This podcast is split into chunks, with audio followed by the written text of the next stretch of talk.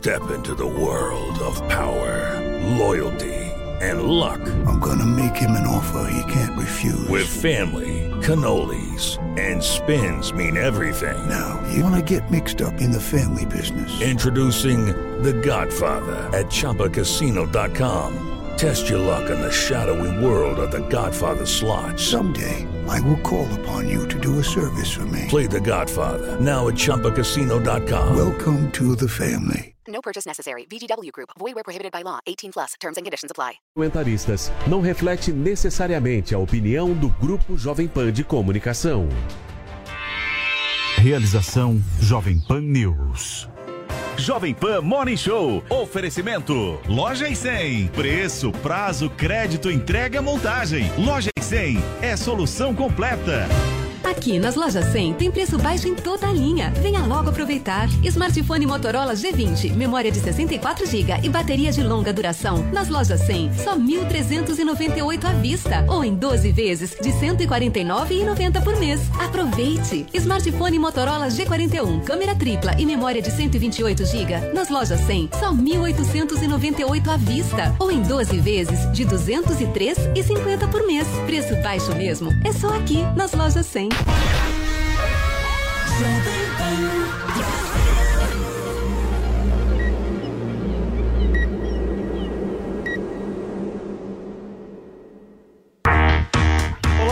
minha excelência. Ótima sexta-feira para você que acompanha a programação da Jovem Pan News. Tudo bem? Tudo certo? Estamos por aqui no programa de hoje. Nós vamos trazer toda a repercussão sobre a última pesquisa Datafolha, hein, gente, que mostrou o ex-presidente Lula abrindo vantagem para o presidente Jair Bolsonaro. E tem também outra pesquisa, uma pesquisa nova, IPESP. Todos os números a gente confere daqui a pouquinho.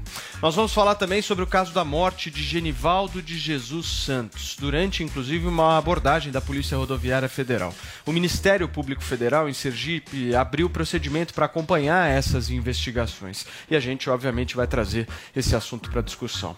E a cantora Vanessa Camargo abre o jogo sobre o início da carreira e a síndrome do pânico. Tudo isso e muito mais você confere a partir de já no Morning Show, que só está começando, certo, Paulinha? Bom dia. Certíssimo, bom dia. Temos uma hashtag para chamar de nossa, porque queremos saber em que, que vocês acreditam, em quem vocês acreditam.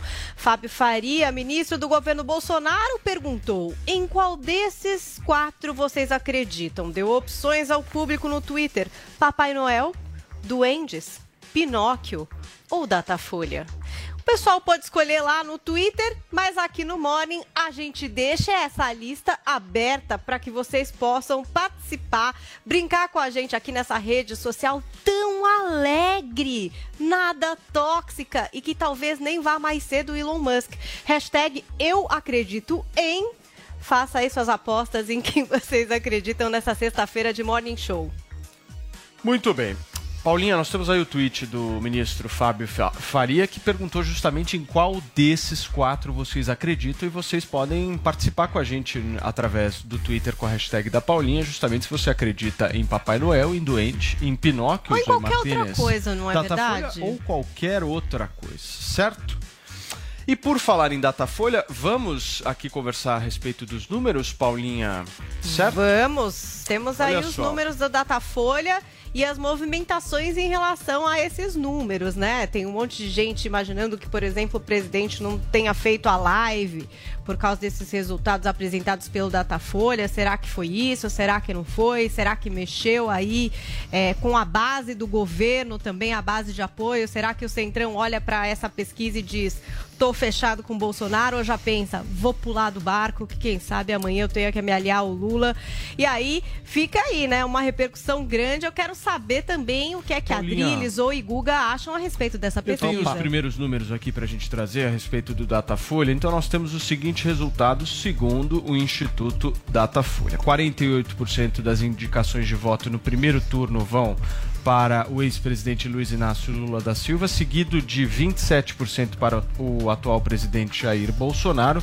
E aí nós temos Ciro Gomes com seus 7%, André Janones com seus 2%, Simone Tebet também com 2%. Nenhum é, ou branco ou voto nulo respondeu algo em torno de 7% e não sabe, não respondeu 4%. Inclusive, nós tivemos pontuações de Pablo Marçal, também com 1%, e Vera, Vera Lúcia, do PSTU, também com 1%. Se nós eh, analisarmos aqui a questão dos votos válidos já num segundo turno, nós teríamos, uh, perdão, dos votos válidos no primeiro turno, nós teríamos o seguinte resultado: 54% para Jair Bolsonaro e 30% para Bolsonaro.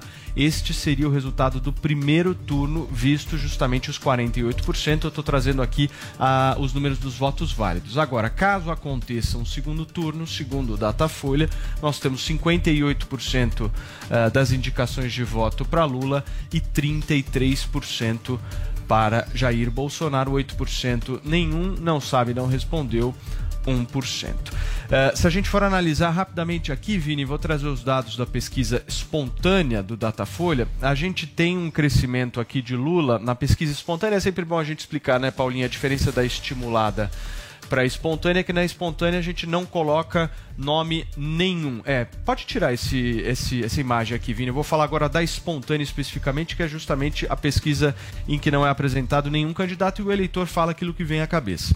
Nós temos 38% das indicações para Lula. Em março, esse número era de 30%, então tem o um crescimento de 8%. Jair Bolsonaro aparece com 22% na espontânea, reduziu 1%. Em março era 23%. Ciro Gomes aí, a diferença é gigantesca, com 2% da espontânea. Simone Tebet, 1%. Não sabe não respondeu esse número é importante da gente trazer aqui. São 29% das pessoas. Então estamos falando aí de quase um terço aí dos também brasileiros essa questão, que não sabem é, responder espontaneamente. Da rejeição, né, Paulo, que muita gente destaca dentro dessa pesquisa da Datafolha, que de acordo com o Instituto, 54% dizem não votar em Bolsonaro de jeito nenhum, versus 33% que tem a mesma opinião, mas a respeito do ex-presidente Lula. Muito bem. E temos também, uh, meu caro Vinícius Moura, a pesquisa XP PESP, certo? Já estou aqui justamente pegando os números. Os números eles são mais ou menos parecidos, mas tem diferença sim. Diferente do Datafolha, que Lula aparece com 48%, na pesquisa XP PESP divulgada agora há pouco, Lula aparece com 45%, seguido de Bolsonaro com os seus 34%. Esses são os resultados aqui uh, que a gente apresenta tanto para vocês do Datafolha quanto justamente uh, do, do IPESP. Brutal a gente, vai, a, a gente vai conversar sobre isso. Guguinha, a gente escolheu a roupa hoje junto? Parece. Tá vendo? tamo, tamo igual hoje. Eu quero que você comece hoje, Guga. Você está feliz, né? Datafolha. O Brasil tá feliz. Olha, será que o Bolsonaro dormiu esta noite, o Bolsonaro ele tem fama de sofrer de insônia, né? E depois do Datafolha de ontem, se ele dormiu essa noite, com certeza ele teve um pesadelo. Ele deve ter sonhado que estava sendo engolido por uma lula gigante que sentia a fome da dor e da miséria de milhões de brasileiros. Que é isso que está acontecendo na prática.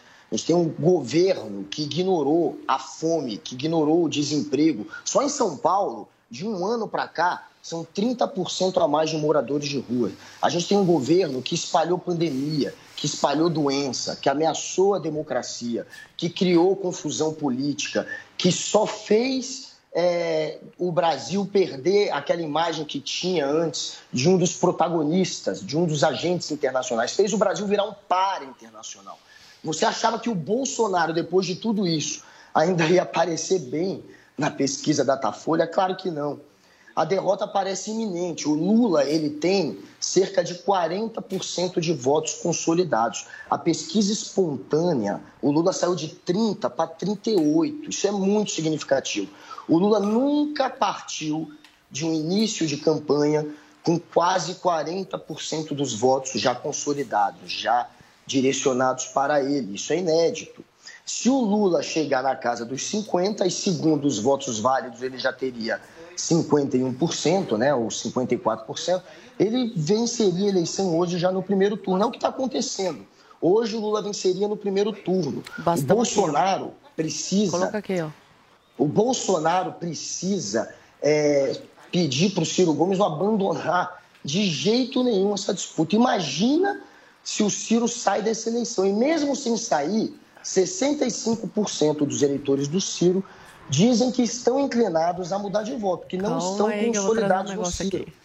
Se os eleitores do Ciro migrarem para o Lula, essa eleição vai ser decidida já no primeiro turno, é o que mostra o Datafolha. E a pesquisa IPESP, ela também bota o Lula na casa dos 40% já.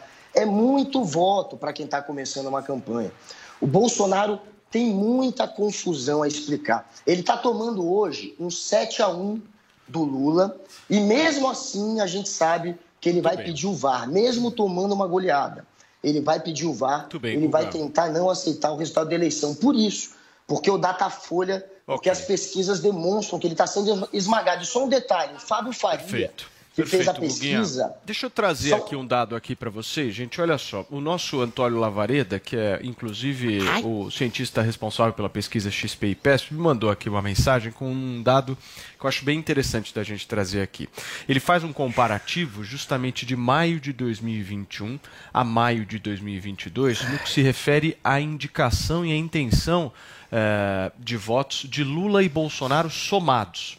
Ou seja, mostrando justamente que em maio de 2021, 58% das pessoas escolhiam ou Lula ou Bolsonaro. Hoje é quase 80. Hoje são 79%. Ou seja, a gente cresce, tem um crescimento aí de 58% em maio de 2021 para 79% em maio de 2022 Já. da escolha da população entre Lula ou Bolsonaro.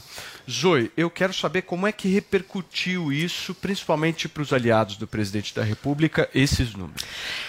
Enquanto esses números aí fajutos estavam saindo, essas pesquisas que, segundo o Google e segundo a esquerda, são mega confiáveis? Todas associadas a essa aí associada à Folha de São Paulo, Bolsonaro, o presidente Bolsonaro, estava sendo aclamado, recebido de braços abertos, pe- eh, abertos pelo, eh, pelo povo, eh, pela população de Minas Gerais. E olha que interessante isso aqui, Paulo Matias, que de acordo com valores registrados no TSE Pesquisas Quest e PESP e Paraná Pesquisa, custaram entre 40 mil e ce- e 120 mil reais. Agora, a pesquisa, a mega pesquisa de ontem, que dá super para confiar, eh, foi divulgado que custou 400 mil reais quatro vezes mais que as outras pesquisas. Então, quem paga mais leva, já que o Lula, segundo a pesquisa, é tão popular entre o povo brasileiro e ganha no primeiro turno, que comemore indo às ruas. Por que ficou em casa assistindo na TV? Por que não foi para a rua receber o calor do povo? Porque enquanto esses números estavam saindo aí na mídia, o Bolsonaro estava lá sendo recebido por, pelo povo de Belo Horizonte. Por que o Lula não faz a mesma coisa? Por que o Lula não sai aqui em São Paulo e comemora e agradece o povo por, por, por essa pesquisa? Porque tem coisa a esconder, porque, logicamente, uma coisa são esses números e outra coisa é a realidade. A pesquisa das ruas não mente. Agora, essas são é, empresas privadas, que o que rege é isso aqui, ó. Dinheiro. Quem paga mais, leva. Tanto é que foi quatro vezes mais caro que, o, que as outras pesquisas. Esse, esse caso específico do Datafolha, nós estamos falando de 3 mil entrevistas, 2.500, certo? A acho. XP e PESP foi algo em torno de mil entrevistas, pelo que eu, Eu vi acho que aqui. não tem muita diferença nesse sentido, não, porque é a Será que não amostragem. tem E o presencial? Mas é- mas é uma estrutura maior para você fazer uma Ah, entrevista mas eu acho que a, amostragem, se a pesquisa é boa, fe- bem feita, 400 mil socialmente eh, diferenciada, eu acho que é, que é, que é interessante. Ó, o Escuta, eu quero saber o seguinte. que, que você quer saber de mim? Eu quero saber o seguinte, porque o presidente da Eu República criou o Auxílio Brasil, certo? Criou. Esse Auxílio Brasil não está fazendo efeito eleitoral? Calma lá, Chuchu. Me- Calma me lá. explica. Calma lá, pera lá um pouquinho. Hum. A gente está estabelecendo que o Datafolha é o oráculo de para onde vai a eleição. A, a sair uma dezena de pesquisas essa semana, todas na média de 5, 6, 7, 8. Apenas o Impesp, que era o antigo Ibope, que é vinculado à Globo, que deu 11 pontos. Aí o Datafolha dá 21 pontos. A gente tem um fetiche com a Folha de São Paulo, né? Que é impressionante. Porque a Folha realmente, durante muitos anos, foi o maior jornal do país. Deixou de ser. Virou um órgão de oposição sistemática ao governo Bolsonaro. E esse número dela é discrepante não só com o Impesp, que é do Ibope, que é vinculado à Globo, que dá 11 pontos de vantagem apenas para o Lula, como de todas as outras pesquisas, que dão 5, 6, até 3 pontos de vantagem. Ou seja, existe uma discrepância muito grande, alguém está dando o dado errado. E a única que está dando essa discrepância enorme de 21 pontos é o Datafolha. Ou a gente acredita no Datafolha, e aí pode até ter variantes dessa manutenção da liderança do Lula, que eu concordo, que é a alta do preço da gasolina, a economia que ainda está patinando, a inflação que é muito alta, que pesa no bolso do trabalhador e outras coisas. Ou a gente acha, e também a possibilidade que eu acho remota, utópica, de a desistência do Moro e do Dória, todos os votos terem imigrado, praticamente todos para Lula. Pensa bem, quem vota no Moro vai votar no Lula. Eu acho que existe uma discrepância muito grande assim. Então, onde estão, como diz a Zoe, os eleitores do Lula? Cadê essa massa de 54% de votos válidos? Tudo bem, você pode até dizer, ah, existe uma oposição etérea a Bolsonaro que remete ao eleitorado do Lula e, eventualmente, Lula foi solto, foi inocentado pelo STF e agora esse, essa, essa massa petista enrustida volta para os braços de Lula. Mas mesmo que fosse assim, um ínfimo contingente que seja, e o PT sempre teve um terço de votos aguerridos, fanáticos, passionais, aonde estão essas pessoas nas ruas? Então existe uma discrepância muito grande. E aí o Bolsonaro, eventualmente, tem dois novos oposicionistas dentro da escala eleitoral desse ano de 2022. Um é a pesquisa eleitoral, o INPESP nem tanto assim, deu 45 a 34. A pesquisa eleitoral do Datafolha é completamente discrepante da realidade, 48 a 27. Vocês realmente acreditam nisso? Vai aqui em qualquer lugar da Paulista, em qualquer lugar, e pesquise as pessoas. E a outra, pior, é a justiça eleitoral que sistematicamente tem feito oposição ao Bolsonaro. Então vai ser uma eleição muito complicada. Eventualmente a gente está chegando em junho. Eu acho que o Datafolha, no meu ver, tá? Ele está estabelecendo, ele está dando um all-in o all-in, aquela coisa quando você lança todas as cartas no poker, para estabelecer uma pesquisa fajuta para beneficiar Lula, para de que alguma forma exista um tipo de, de, de, de enaltecimento da figura do, do candidato lulopetista e que faça com que as pessoas se desencantem do Bolsonaro e migrem para Lula. Só que o tiro deu na água. O Datafolha, eu volto a frisar, esse é o principal elemento que a gente tem que perceber, é discrepante de todas as demais pesquisas. Todas as demais pesquisas estão mentindo ou o Datafolha. Ponto. Deixa eu só fazer um contraponto nessa fala. Brilis. É o seguinte: se a gente analisar o Datafolha especificamente, a diferença é a maior, certo? Mas todas as pesquisas, todas as Ah. pesquisas dão o Bolsonaro em segundo lugar. Não, não tem certo? problema com isso. Não, não. Esse, é- esse é o primeiro ponto. E aí? O ponto que eu acho é o seguinte: está faltando no governo e principalmente no presidente da República um discurso mais social. O foco hoje do Bolsonaro, do discurso Aí, público bem, é dele, é um foco de liberdade, que não deixa de ser importante. Tudo bem. Só que este discurso de liberdade, ele não resolve um Você problema toda a razão. crucial do brasileiro, que é colocar comida Você tem mesa toda a razão. Você tem toda a Se ra- o Bolsonaro não mudar, porque vejam só, olha só como é que é maluco isso. Olha a pauta que o Brasil por muitas vezes se vê discutindo. E eu não estou dizendo que é menos importante do Eu que sei. isso, mas eu estou colocando aqui principalmente a realidade daquele cara que é pobre, que não consegue colocar um arroz e feijão de manhã, de, de- no almoço, no jantar, que justamente está vendo, meu, uma quantidade de filhos gigantesca dentro de casa e que também não tem o que comer. E olha só qual que é a pauta. A pauta é cassação e liberdade do Daniel. Silveira. Pô, isso é Justiça importante. eleitoral, Conceito é. de liberdade é fundamental. Vamos discutir, vamos discutir. Mas o que está resolvendo a mesa de comida do brasileiro? Nada. Bom, vamos discutir. Você vamos tem toda a razão, Paulo. Enfim, sei lá. É, urna eletrônica? Vamos discutir urna Tá, eletrônica. legal. Vamos botar urna eletrônica, se vai ser de papel, se vai ser, sei lá, no celular, aplicativo, QR Code, sei lá o que, que vai ser urna eletrônica. Tá resolvendo o prato de comida do brasileiro? Não. Não tá. Então eu acho que se o Bolsonaro não enxergar para isso, pode ter pesquisa maior, menor. E o que gerou Paulo, esse problema na mesa do brasileiro? Precisa Por que. É aumentou a eu falei, fome mas ele tem que falar disso o Não, tempo inteiro isolamento social. né? Infelizmente a mídia não faz projetar nada. A quatro mídia anos de trabalha para desinformar as é- pessoas. Não, as mas ele não pessoas tá falando da a mídia, responsabilidade na falando mão do- Não, eu acho o do seguinte. presidente da Não é República. mídia, Não, não, não. O Paulo, Ele tá da falando República do precisa entender Ô, Paulo, eu concordo com você. Ele não consegue fazer milagre, Paulo. Não, Paulo, eu concordo com, com, com, com o Paulo, Zoe, pela, pela seguinte razão. O Bolsonaro, e ele fala que o isolamento social foi o responsável pela economia em debacle, não só no Brasil, como no resto do mundo. A questão é uma questão de ênfase. Quando você coloca a ênfase na questão das liberdades tolhidas, perseguidas, de pessoas perseguidas e massacradas pelo STF, o que ele tem toda a razão, isso não interfere, infelizmente, ou não sei, isso não interfere na vida do brasileiro mais pobre.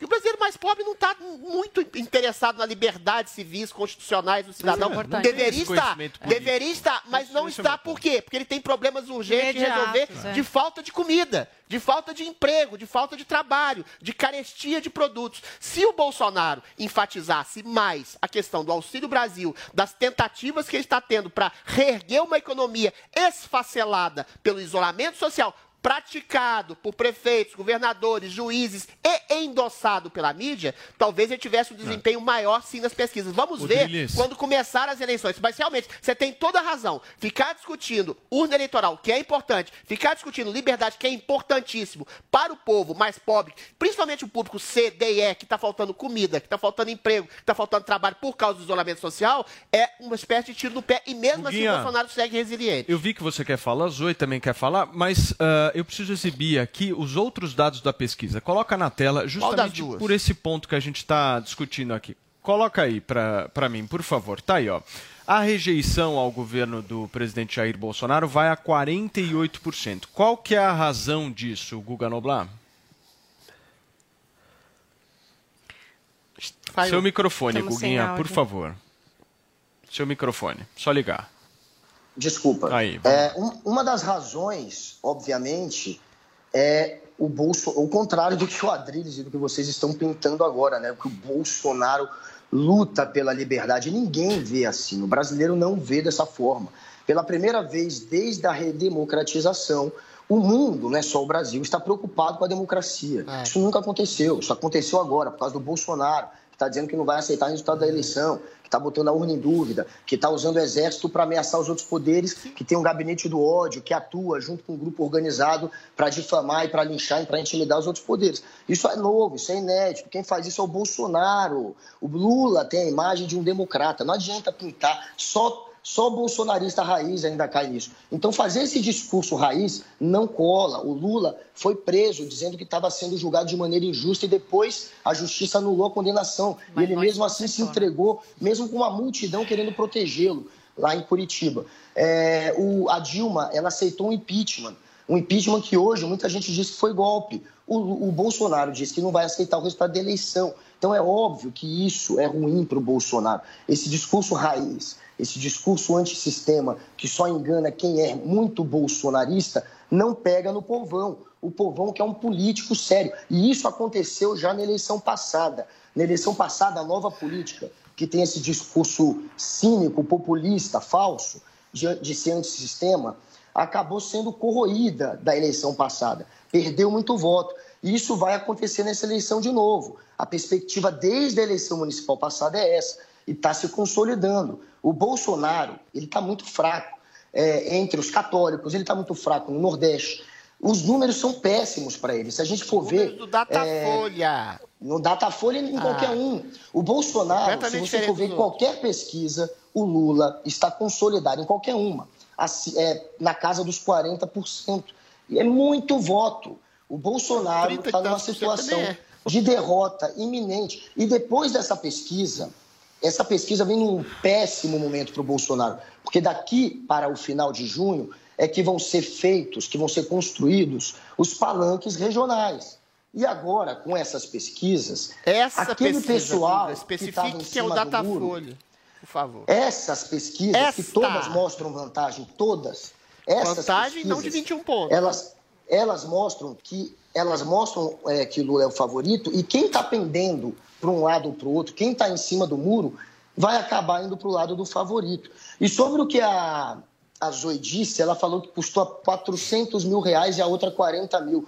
Zoe, o, o- o estranho é custar 40 mil. O normal é custar 400 mil. As pesquisas custam perto de 400, 300, 500 mil. Pesquisa de pouco 40 mil, essa sim, é que foi feita nas coxas e é que talvez não tenha a mesma eficiência da que, da que custou 400 mil. E quem pagou foi o Datafolha, não foi o PT. Fica falando como se fosse o PT, né? Como se fosse o Lula que bancou. Foi um jornal que tem credibilidade, que Tem. tem história Pra e que não está querendo construir é, a Entendeu? narrativa A Folha que- favorável para um lado ou para o outro. A Folha é um jornal que tem credibilidade. Com certeza. E ela passa- é, tem, e o. Datafolha também tem. E, a, e 400 você mil reais. inteligência brasileira. E 400 mil reais é o valor de uma pesquisa séria. Zoe, por favor. Olha, Paulo, está chegando um ponto agora que está cada vez mais perto do mês da eleição, que eu concordo com o Adriles nessa questão de que o Bolsonaro e a equipe dele tem que reforçar os, os feitos do governo, principalmente nesse, nesses dois anos de pandemia. O auxílio emergencial, o auxílio Brasil, a água do, no, no Nordeste. O Bolsonaro tem que parar um pouco e ele já parou de bater, de tentar rebater as críticas de imprensa, as mentiras. Ele quer vá na live dele, que tem muito alcance toda quinta, coloque os feitos do governo, reforce a água no Nordeste, reforce que ele foi contra o isolamento social, contra o fechamento do comércio. Por quê? Porque, infelizmente, o, o, o, tá se fechando. Tá se fechando o negócio e o quê? É a imprensa contra ele. São os comentaristas como o Guga, que não, não trabalham com a verdade e só com fatos que eles querem para prejudicar o Bolsonaro. É, são, é o judiciário contra o Bolsonaro. Então, o que ele tem, o poder que ele tem, são os, o número de seguidores, o alcance que ele tem nas redes sociais, de que, de que uma forma direta, né? Ele tem uma forma direta de se comunicar com a população. E não só seguem o Bolsonaro como, e outros candidatos, só pessoas que apoiam. Tem muita gente que não apoia e o segue. E é importante conversar dialogar com essas pessoas, porque já que ele não tem o, uma mídia né, que trabalha com verdades, e sim como militantes, porque com essa, essa pesquisa de ontem mostrou aí como são militantes, porque grande parte da imprensa comemorou como se fosse um jogo de futebol, ao invés de ser isento e só dar a notícia, a gente vê como é a militância. Então o Bolsonaro tem que usar as redes dele, tem que usar, né, a, colocar a cabeça no lugar e começar a falar sobre tudo que ele fez no governo. Foi para a Rússia e graças a isso a gente tem hoje, mesmo com a guerra, para colocar comida no prato do brasileiro. Tem que falar essas coisas, tem que começar a falar os fatos reais, porque infelizmente a grande imprensa só coloca uma parte e esquece da outra. Esquece também, por exemplo, que durante a pandemia o Supremo Tribunal Federal deu poder a, aos estados, a cada, a cada governador, prefeito, de tomar as suas decisões e o Bolsonaro ficou de mãos atadas. Agora é muito fácil jogar a culpa aí, a bomba né, da economia, no colo do Bolsonaro, no colo do Guedes, sendo que foram eles um dos únicos que falaram: olha, sim, a gente tem que cuidar da vida das pessoas, mas a gente não pode esquecer da economia, porque a conta vai chegar e a conta chegou agora e querem jogar a bomba no colo do governo federal. Então, para quem não costuma né, ler notícia a fundo e só ver uma manchetinha de jornal, é muito fácil acreditar nessas narrativas. Cabe ao governo Bolsonaro, cabe à equipe de comunicação dele trazer os fatos, porque está ficando cada vez mais difícil. E essa eleição tende a ser polarizada. E um lado grande imprensa está com o Bolsonaro. Já que ele não tem imprensa, ele tem que usar as ferramentas que ele tem, que é o grande número de seguidores que tem nas suas redes sociais, principalmente no Telegram, pois que batem tanto Muito nessa bem. tecla aí que Adriles. querem censurar. Uma forma direta dele, dele falar com o seu eleitorado e com as pessoas que querem se informar realmente e não serem enganadas. A imprensa pode odiar o Bolsonaro, isso é fato mesmo. A grande maioria da imprensa não gosta dele. Não tem a dúvida. Mas o ponto é o seguinte: eu estou na, na frente de um prato de comida aqui. Tomate, 103% É de aumento na inflação. Perfeito. Alface, 45%. Isso aí. Ovo, 20%. Batata, 63%. Carne, 15%. Isso aí. Qual que é a culpa da imprensa nisso?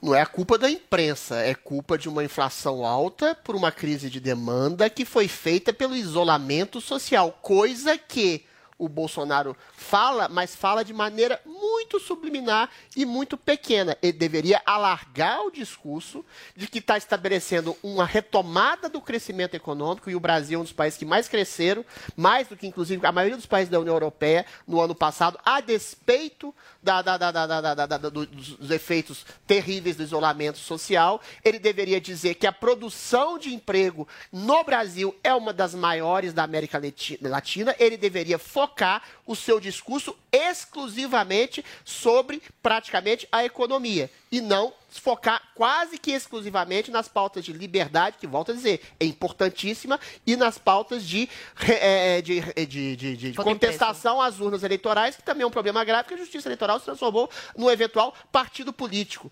Eu lembro de uma frase do Maluf, e eu não tenho nenhuma admiração pelo Maluf, nos anos 80, quando a gente estava saindo do período da ditadura, que ele dizia: o povo não come democracia.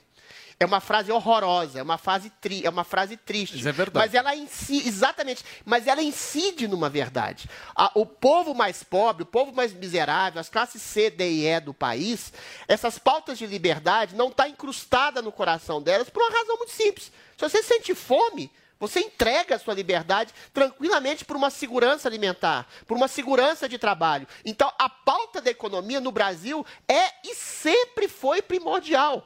Se a gente, infelizmente, tivesse uma ditadura, sei lá, do STF, e o STF promovesse uma segurança alimentar e de trabalho para todo mundo, até eu talvez votasse no STF, porque o povo prefere não morrer de fome a ser livre e ser faminto. É uma coisa muito triste que acontece. E o Bolsonaro tem que ter a percepção de, a esperteza de perceber isso e focar o seu discurso nesses, ne- nesses levantes econômicos que o Paulo Guedes fez, juntamente com ele, de crescimento econômico, de produção do emprego, ah, de, uma, de, uma, de um crescimento maior que a América Latina, de uma produção de emprego maior que toda a América Latina, em vez de focar exclusivamente sobre liberdade. Sim, liberdade é fundamental, liberdade é tão importante quanto o pão, mas sem o pão, a, a liberdade também morre. E é isso que é o discurso muito cativante do Lula. Ele fala de picanha, ele fala de comida do prato, ele fala de inflação. Nesse sentido, ele se mantém sim, eu acho que até em primeiro lugar nas pesquisas. Agora, meu caro Guga, dizer que a Folha tem credibilidade é uma falácia total. E o que mostra essa falácia é exatamente a discrepância, eu volto a dizer e, e- ratificar, da, da, da- da pesquisa do Datafolha, que dá um número completamente diferente de todas as outras pesquisas, inclusive da Impesp, que é, que é- que é o antigo Ibope, ligado à Rede Globo, também faz oposição ao governo. Ou seja, o Datafolha e a Folha de São Paulo são órgãos completamente descredibilizados do país. Guguinha, eu vi que você pediu, você em seguida a Paulinha, se ela quiser falar também. Paulinha, não sei se você quer fazer algum comentário político a respeito de É, uma tô análise. pensando aqui, eu tô pensando, eu só queria jogar uma coisa assim. Quando colocam o Lula na frente, vocês não acham que, por exemplo, quem é anti-PT pode de fato migrar para Bolsonaro de cara? Tô querendo dizer, como tá muito polarizado a Pode, questão pode. de botar o Lula lá em cima, tá. né? Como vocês estão falando que é uma vantagem para o Lula isso, que é bom porque coloca ele lá. É, vocês acham mesmo que é uma vantagem? Porque eu acho que muita gente que tem dúvida nessa hora e que é anti-PT finca Bolsonaro. Tipo, fala, meu Deus, então vai ser Lula primeiro turno. Não tem jeito. Eu voto em silêncio, não conto, mas voto Bolsonaro. tem eleitorado enrustido, é mas tem um outro ponto. Ué, mas tô querendo dizer, Esse- será que não pode ter um efeito rebote? É isso que eu tô Mas querendo tem um dizer. outro efeito. Vocês estão só Eu vou- marcando como se fosse a favor do Lula vou, ter esse número eu vou alto. passar para você, Guguinha, só fazer um complemento nessa fala da Paulinha, porque eu acho que tem esse efeito e tem um outro efeito numa candidatura de um rapaz aqui, Ciro Gomes. Porque se Lula aparece na frente com possibilidade de ganhar no primeiro turno, o eleitorado do Ciro Gomes vai todo migrar para o Lula. Assim Não, como você foi entendeu? feito, Não, isso é uma falácia. Vê uma é. possibilidade de Divide. terminar em Tem primeiro muita gente que turno, vota no de Ciro tirar que vota no Bolsonaro. Se dividir Tem, vai ser tem. 80-20, Adri, Não, 75 não é, não a é. 25. Não é. Pega as A pesquisas. maioria Até vai o Guga vai concordar comigo. É tudo de esquerda. o Não, Ciro. não é, não é, não é. Tem meio muita gente que dividido, vota é mais Ciro. Gomes como a personificação de um cara truculento, meio coronel, incisivo, que identifica Deixa como só- Bolsonaro. Essa coisa ideológica, Sim. Paulo, é entre nós. Eu é sei, classe eu média, sei. classe média Mas alta. é um eleitor, o povo mais é pobre um não eleitor, tá nem o aí pra essa coisa discurso do ideológica, Ciro é um não. discurso mais, mais alinhado ao Lula, isso é Não, óbvio. não necessariamente. Fala, Guga. Isso é uma questão semiótica. Sobre o que a Paulinha perguntou há pouco, de fato tem efeitos positivos, mas tem um ou outro efeito colateral. Um deles, claro, aquele eleitor mais à direita que, enfim, tem, teme o Lula, que é antipetista, pode migrar para o Bolsonaro, pode acontecer, mas por enquanto não aconteceu, porque quando a gente for ver no voto espontâneo, quem subiu foi o Lula, de 30 a 38, o Bolsonaro caiu de 23 a 22, o voto espontâneo seria esse foi. voto daquele eleitor que está querendo pender para um lado, ou por causa do antipetismo ou do bolsonarismo, e está se decidindo já. É, então, o que está mostrando é que o Lula está crescendo, e pelo jeito ele está crescendo no voto daqueles que estavam indecisos. Os que estavam indecisos estão migrando para o Lula. Agora, se o Ciro sai, 40% pelo menos do eleitorado do Ciro diz que vota no Lula. E esse número pode aumentar um pouco. Pelo menos metade do eleitorado do Ciro deve ir para o Lula. O Bolsonaro pode ganhar uns 15% a 20% do eleitorado do Ciro. Então, na prática, o Lula vai ganhar bem mais que o, que o Bolsonaro sobre o eleitorado do Ciro, com certeza. Mas não quer dizer que o, que o Bolsonaro não vai ganhar. Mas o Lula vai ganhar muito mais, mais que o dobro, com certeza. Agora- Então, se o Ciro abre mão, é muito ruim para ele. E, so, e olha um detalhe: a gente está discutindo aqui a credibilidade do Datafolha.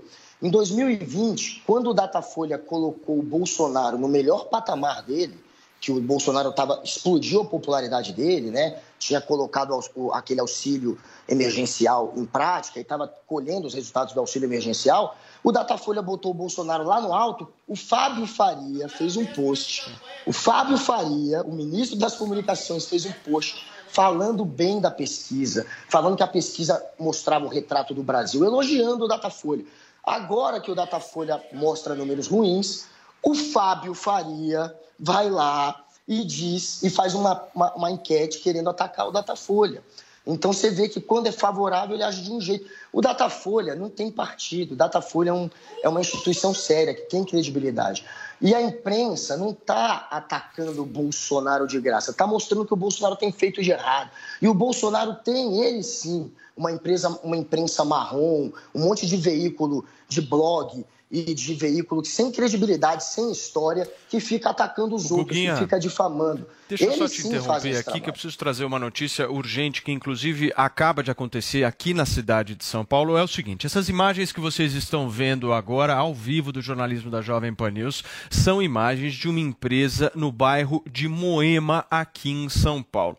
O que, que aconteceu, gente? Por que está tendo essa movimentação bem em frente a essa empresa no bairro de Moema, aqui em São Paulo? Nós tivemos um roubo, um assalto, que teve inclusive confronto e deixou um infrator ferido e absolutamente contido. E um outro acabou, inclusive, fugindo e entrou numa residência do bairro e olha só, fez quatro pessoas de refém. Vou repetir aqui: um roubo acaba de acontecer numa empresa na, no bairro de Moema, aqui em São Paulo, em que haviam dois bandidos, um infrator acabou ficando ferido justamente por conta do confronto que aconteceu, e o outro uh, bandido fugiu, entrou numa residência e fez quatro pessoas feridas. O criminoso, inclusive, segundo a apuração do jornalismo da Jovem Pan News, está em fuga justamente após todo esse confronto. A gente vai continuar acompanhando cada um dos detalhes a respeito desse assalto com reféns que acaba de acontecer em São Paulo,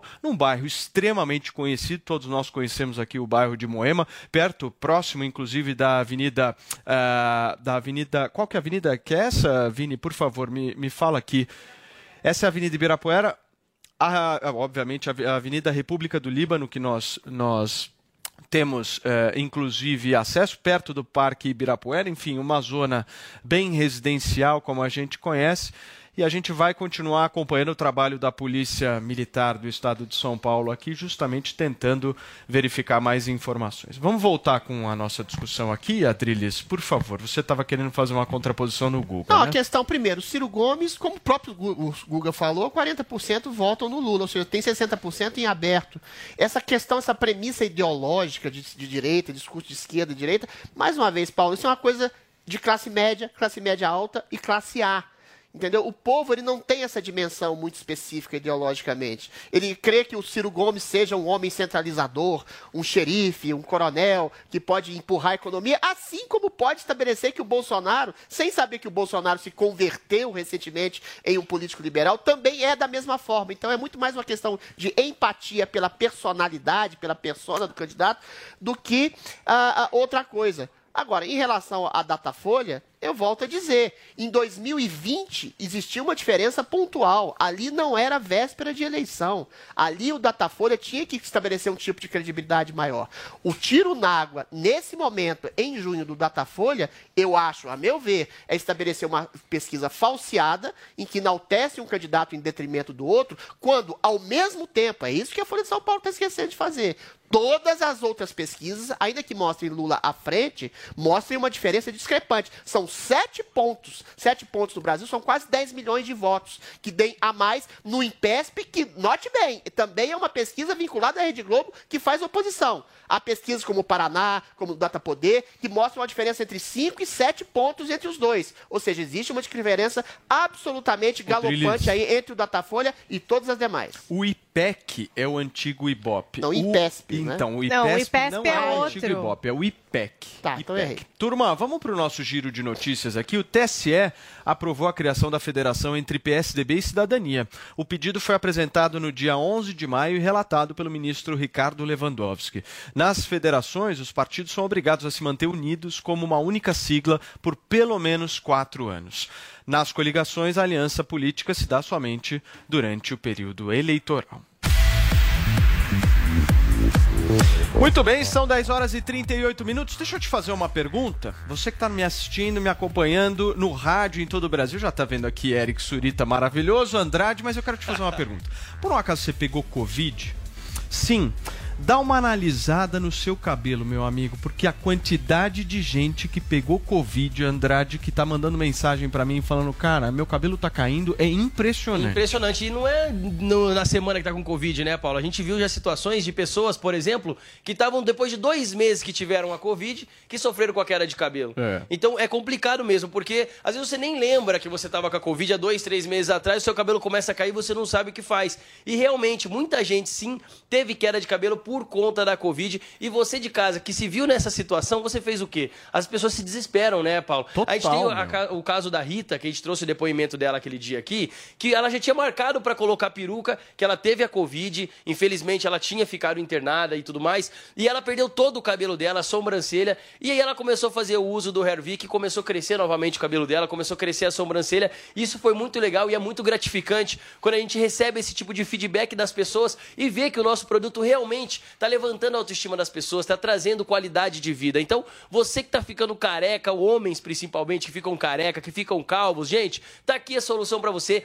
Hervik. Já marcou para fazer implante? Já marcou para colocar peruca? Faz o teste primeiro com o Hervik. Se funcionar, não É, precisa ir aos exato. extremos. Isso que é bacana. E a gente fala, gente, com propriedade Se desse produto. funcionar, não. É. O cara vai abandonar o Exato. implante. Eu, eu falo assim porque, por exemplo, a gente é uma das únicas empresas hoje que bate no peito e fala pro pessoal de casa mandar foto do antes e depois. Então tira aquela foto agora de como tá aquela entrada, aquela falha, daqui 15 dias tirar outra foto, daqui 30 dias outra foto e compara, você vai ver, o resultado é sensacional. E não sou eu quem tô falando aqui, não é, é outra pessoa que tá falando aqui, é o Emilinho que a gente viu aqui, que usou aí dois meses na barba, preencheu. É Pô, o a barba Paulo do Emilinho tá gente. linda, hein? Não, mas olha seu cabelo também, né, Paulo? Nossa. É surreal, gente. Não, mas é a surreal. barba do Emilinho, juro, dá vontade até de dar um beijo. Olha-.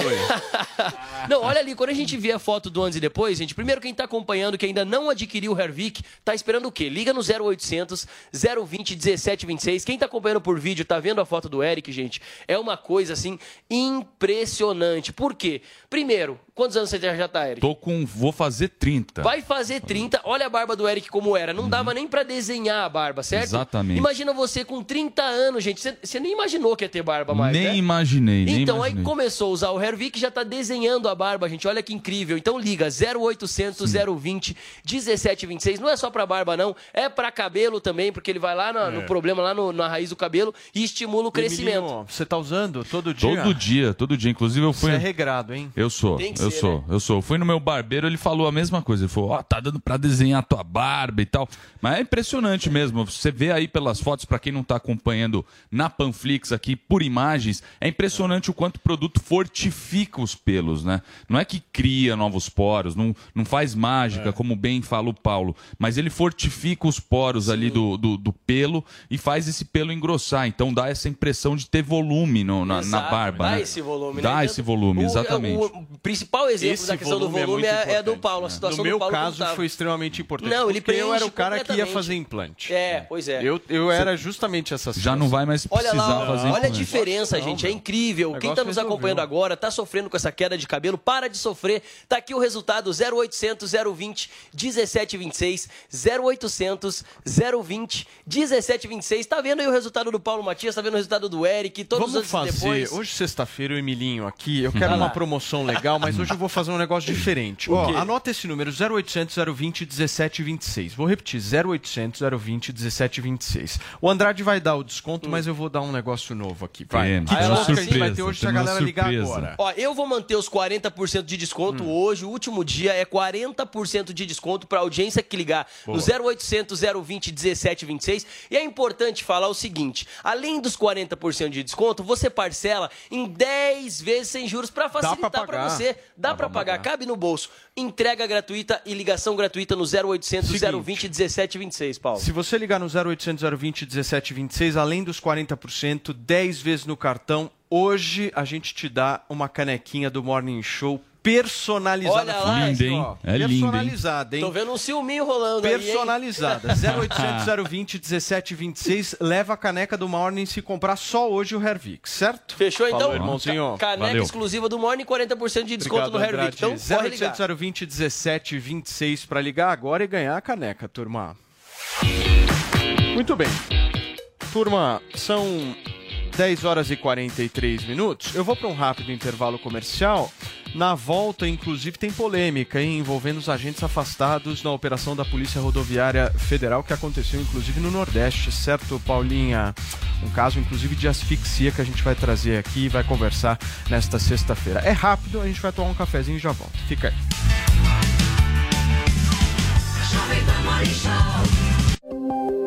Minuto Huawei. Cloud computing é ou deveria ser parte fundamental da estratégia de qualquer empresa. E na esteira da computação em nuvem, surgem algumas tecnologias que estão entre as principais tendências para os negócios. Eu cito aqui algumas. A automação. Por meio da nuvem, ela pode auxiliar na redução do trabalho manual, aumentar a produtividade e a eficiência dos profissionais inteligência artificial. Também por meio da nuvem, as aplicações de IA executam trabalhos complexos e oferecem, entre outras coisas, maior capacidade analítica para as empresas que têm volumes muito grandes de dados em seus servidores. IoT, ou Internet das Coisas, é a conectividade em diversos dispositivos. Por meio da nuvem, qualquer aparelho pode ser gerenciado à distância. De mesmo modo, qualquer profissional, em qualquer lugar, pode se conectar aos servidores da empresa e acessar informações importantes para o trabalho, sem interrupções.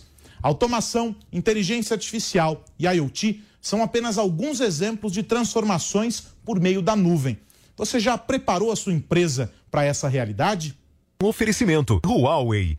Há 24 anos no Brasil. Parceiros no presente, parceiros no futuro. O Tigo 7 Pro da Caoa Sherry está desafiando os melhores SUVs do mundo. Com motor 1.6 turbo e 187 cavalos, ele oferece o que existe de mais tecnológico em segurança, conforto, performance e conectividade. Tigo 7 Pro, feito para quem conhece, sabe o que quer, mas deseja mais, muito mais. Acesse d21motors.com.br barra ofertas e consulte condições. No trânsito, sua responsabilidade salva vidas. A ginecologista Marcela McGowan e a psicóloga e sexpert Tati Presser responde esta e outras perguntas no Mulheres Positivas. Domingo, às 10 da noite, na Jovem Pan e também no aplicativo Panflix. Te espero. Oferecimento TIM. Imagine as possibilidades. E Huawei, há 24 anos no Brasil. Parceiros no presente, parceiros no futuro. Jovem Pan Morning Show.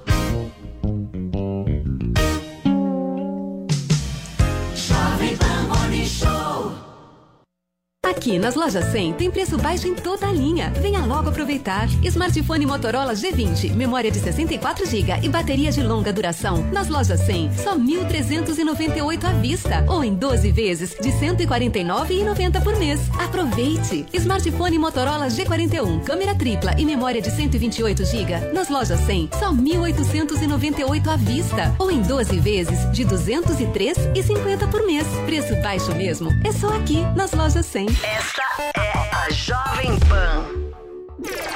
Chegou, tá no ar, vai começar, pode ter certeza. Chuchu Beleza. Chuchu Beleza. Oferecimento C6 Bank. Baixe o app e abra sua conta. Gente, posso falar? Abri uma conta no C6 Bank, né? Aí, menina, fui fechar a conta que eu tinha no outro banco, você não acredita? Gerente só faltou chorar pedindo pra eu ficar, né? Ficou falando que ia zerar a tarifa, ficou fazendo promessa. Falei, gente, parece ex levando fora, né? Aí eu virei pra ele e falei, amor, desculpa, mas a fila andou, tá? Agora eu tô em love com o C6 Bank. Ah, parece maluca, né? não, sério. Com o app eu consigo cuidar das minhas aplicações, que eu fico me achando, né? Pedir cartão pra viagem internacional e até abrir uma conta pro Leozinho. Ou seja, não preciso de mais nada, tá? Não, eu tô em love com o C6 Bank, que eu já falei até pro meu marido. Se ele bobear, eu dou um pé na bunda dele e caso com esse aplicativo. Pelo menos esse não vai ficar reclamando na hora que eu gastar, né? Aliás, pelo contrário, vai me dar pontos pra eu trocar por passagens aéreas, produtos. Vai lá, amor. Abre agora uma conta no C6 Bank. Doutor Pimpolho. Ô, Slid, pega pra mim lá o. Slid, a senhora pode pegar pra mim o. Se fuder. Slid, quer parar de tossir, meu? Ai, doutor Pimpolho, desculpa, mas é que eu. Ô, meu saco. Vai ficar me interrompendo toda hora, Slid? Mas, doutor Pimpolho, eu não consigo. Homem, aposto que você tá fazendo isso só pra me irritar, né, Slid? Ai, doutor Pimpolho, que absurdo. Slid, se você tossir de novo, você tá demitida, meu. Ai, doutor Pimpolho, mas isso não é justo. Não é justo eu ter que ficar aguentando você tossindo na minha orelha, né, Slid? E o senhor acha que eu consigo controlar? Tá bom, vai, meu. Então toma aqui essa bala pra garganta, ó, meu. É pra você chupar e ver se para de tossir, meu. Ai, obrigada. Hum.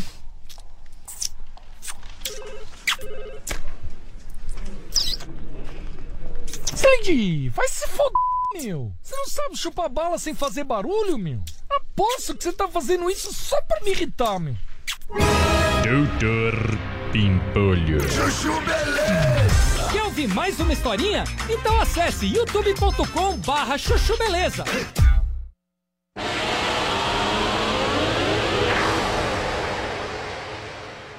Pra a dispersar, para dispersar, para causar uma letargia. Se você joga gás no ambiente fechado, isso até um sujeito leigo imagina Não, isso.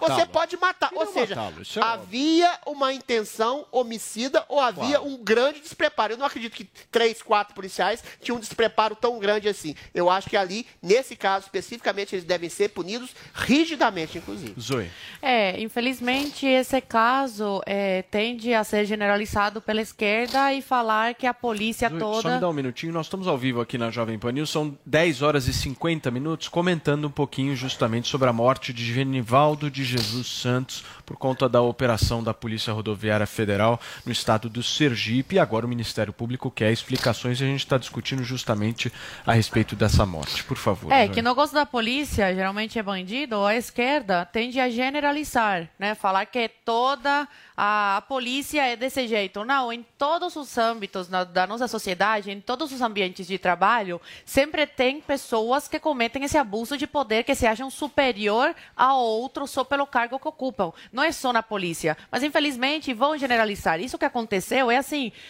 é chocante, é horrível, é desumano, é tudo de ruim. Né? Esses, esse- esses policiais mostraram como o ser humano consegue ser ruim quando quer. Agora, querer generalizar, querer colocar a sociedade contra a polícia é o que é um erro. Esse caso é isolado, tem que ser investigado. Esses policiais têm que ser punidos com o rigor da lei, mas não cabe aí uma generalização, porque uma grande parte da nossa polícia arrisca todos os dias as suas vidas combatendo o tráfico, combatendo assaltantes, combatendo esses criminosos que tanto, tanto mal fazem à nossa sociedade. Esse caso é um caso que tem que ser investigado, é um caso isolado e não pode ser generalizado. Fala, Guga.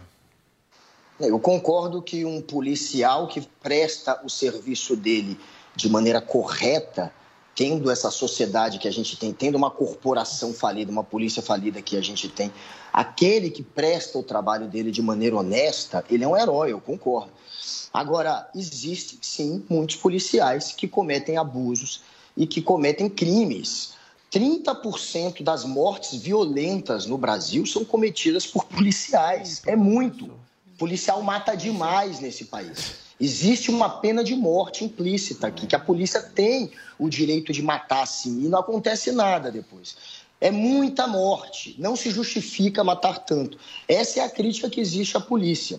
Agora, eu não estou vendo ninguém politizar esse caso do Genivaldo, eu não estou vendo é, fazerem críticas às corporações. Na- no caso, a única que está sendo criticada de fato é a Polícia Rodoviária Federal. Por quê? Porque quando a gente vê essa imagem, a gente pensa: olha, temos aqui policiais que são assassinos, que são covardes, que torturaram, que mataram a olhos nus, todo mundo viram, todo mundo viu, e que praticaram um crime. São policiais que praticaram esse crime, mas que é, fizeram isso por conta própria, era o que a gente pensava ao ver essas imagens. Porém, vem a, a a- a Polícia Federal Rodoviária e faz uma nota dizendo que esse procedimento é um procedimento comum, que eles usaram de um potencial ofensivo menor, ou seja, a polícia quer justificar um assassinato. A polícia, portanto, está avalizando essa conduta. Aí fica aquela pergunta: eles vão repetir esse tipo de conduta? Pelo jeito vão, porque a polícia está justificando o que eles fizeram, aí já é muito mais grave. Porque não são só policiais que cometeram um abuso, que cometeram assassinato ou que podem ter errado. Aí é a própria corporação que está instruindo eles a agir dessa maneira. Perfeito. Se eles cometem isso e eles vão lá e protegem, outros cometerão esse mesmo tipo de, Perfeito, de assassinato. Foi assassinato e tortura. Turma, vamos falar agora sobre a eleição para o governo do estado de São Paulo. Em entrevista ao jornal O Globo, o candidato Tarcísio Gomes de Freitas deu algumas impressões sobre a disputa. Paulinha, o que você destaca dessa entrevista para gente? A gente vai trazer partes dessa entrevista, mas é interessante, inclusive, de conferir na íntegra, porque também já traz aí até algumas questões em relação a como Tarcísio enxerga São Paulo, soluções, enfim, ele já dá algumas pistas assim de como seria a sua condução. A gente vai focar mais aqui na parte eleitoral. Então, o Tarcísio, por exemplo, ele validou a questão do Datena, né? Então ele disse o seguinte a respeito do Datena: ó, Datena é um grande comunicador e percebe muito bem o que as pessoas precisam. Isso credencia para ser um bom parlamentar, né? Aí a gente tem também a- a- o Tarcísio dizendo que acredita que em São Paulo a gente também vai ter uma situação bastante polarizada, então um candidato do Lula, que seria o Haddad, um candidato do Bolsonaro, que seria ele, Tarcísio, e que é, ainda há um desconhecimento a respeito do nome dele no Estado, e que conforme a campanha entre com esse apoio do presidente, é, os números dele tendem a crescer. E aí foi perguntado para ele a respeito da rejeição em São Paulo a Bolsonaro. Né? Então, é, se ele acredita que isso interferiria ou não nessa questão de votos para ele. E ele falou que ele acha que não, porque ele entende que ele também conversa com outros espectros políticos, que ele pode trazer também eleitores do centro que o enxergam como uma pessoa pragmática, capaz de tirar projetos do papel. Aí, é, insistindo nessa questão, né, de, por exemplo, ele ter a campanha dele vinculada ao Bolsonaro e, por exemplo, o Garcia tendo ao Dória, né, eles trazem ali, bom, o Rodrigo Garcia está se desligando aí do Dória, se distanciando do Dória para conseguir votos. Você pretende fazer a mesma coisa? E aí o Tarcísio responde o seguinte, olha, ele o, o Garcia precisa. O governo Dória foi um desastre. O Bolsonaro tem muitas realizações, vou focar nisso. A gente pode ter a certeza de que a política monetária permanece a mesma, porque a gente aprovou a autonomia do Banco Central, aprovamos o novo marco legal do saneamento. São coisas importantes para o crescimento do Brasil. Aí, aquela pergunta também em relação à confiança nas urnas. Se Tarcísio de Freitas acredita na confiabilidade das urnas, ao que ele responde o seguinte: olha, eu confio, mas como todo processo, ele pode ser aprimorado. Se há uma desconfiança que é de uma parcela da sociedade, isso vem sendo reverberado de alguma forma, cabe ao TSE mostrar que o sistema é seguro. Não existe sistema inviolável e nada que não possa ser aperfeiçoado. É um gesto de humildade ouvir e analisar propostas que sejam eventualmente feitas. Falta um gesto para que todos tenham essa mesma confiança que a justiça tem na urna. Ela não conseguiu comunicar isso de uma forma adequada para uma parcela da sociedade. E aí a reportagem insiste e pergunta o seguinte: se Bolsonaro perder a eleição, se ele passa essa faixa tranquilamente, essa faixa de presidente, ao que Tarcísio diz que sim, que o presidente é um democrata, é um produto da democracia, se elegeu por meio da democracia. Então, um pouquinho aí, todo desse aspecto mais eleitoral dessa re- entrevista no Globo. Uma boa entrevista, inclusive, vale Muito a pena bem. conferir. Zoe, como é que você viu essa entrevista? Ele é parecido com o Bolsonaro? O É. Tarcísio, ele é menos ideológico, o Tarcísio é mais técnico. Tanto é que ele ficou esses quase quatro anos de governo lá no ministério, quietinho, eh, não dava muita entrevista, não se envolvia em polêmica, não entrava no Twitter xingar. e- Não, fazendo o seu trabalho. E, e só fazendo isso, sem precisar da mídia em cima, se envolvendo polêmicas, ele conseguiu se destacar pelo governo e pelo, pelo trabalho técnico que ele conseguiu fazer. Aqui em São Paulo, t- tem bastante popularidade eh, com pessoas de direita e também com, com o centro, por quê? Pela, pela facilidade que ele tem de dialogar com todas as esferas, né? Direita, esquerda, centro. Ele não, é- não é uma pessoa, por exemplo, igual o Wintraub, né? Ah, o conservador, porque conservadorismo, que não dialoga, que é aquele radicalismo. Ele é uma pessoa mais técnica, que consegue dialogar. Só cometeu um erro nessa entrevista ao, ao elogiar aí o Datena, né? Pa- Parece que ele acha que é a melhor opção. Pelo amor de Deus, é um pé, é um tiro no pé, né? Do Bolsonaro, se o Bolsonaro eh, vier a apoiar essa, essa candidatura, que parece que o Datena até desistiu, né? Pelo Eu que acho- saiu não notícias. Vai ser, hein? Datena é uma pessoa que me- ele mesmo falou que votou a vida inteira na esquerda, eh, até uns dias atrás xingava o Bolsonaro, não é nada confiável, e agora querem colocar aí como um apoiador do Bolsonaro, que o Bolsonaro apoia aí a candidatura dele. Aí seria mais fácil, mais viável apoiar Boninho, Vou ter que te interromper porque a gente precisa ir agora para um rápido intervalo comercial e na volta tem mais informações aqui a respeito do assalto em Moema. Já já a gente volta.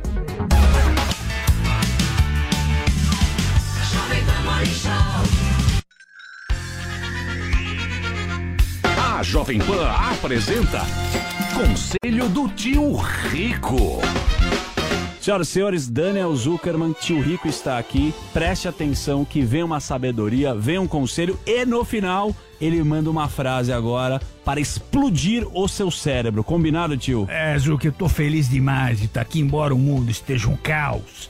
Nós temos que andar pra frente. né? Lógico. Quem anda pra trás já, já morreu. E boa ideia do Tutinha, né? Tutinha bolou o conselho do tio Rico agora. Manda um abraço. Faz tempo que você tem visto o Tutinha, não? Tutinha? Você vê ele no Instagram, né? É, mas o Tutinho, eu vou te falar, ele vai pra Nova York como eu vou pra esquina comer. Sempre. Comer sanduíche de mortadela, porra. Não sai de Nova York, né?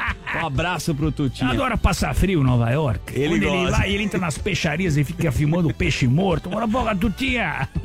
ele adora. E viaja com a família inteira. Um abraço Vai, pra com família. o boi inteiro. As filhas deles são muito legais. Você tava em adoro. Courchevel com ele, não? Não foi, sabe por quê?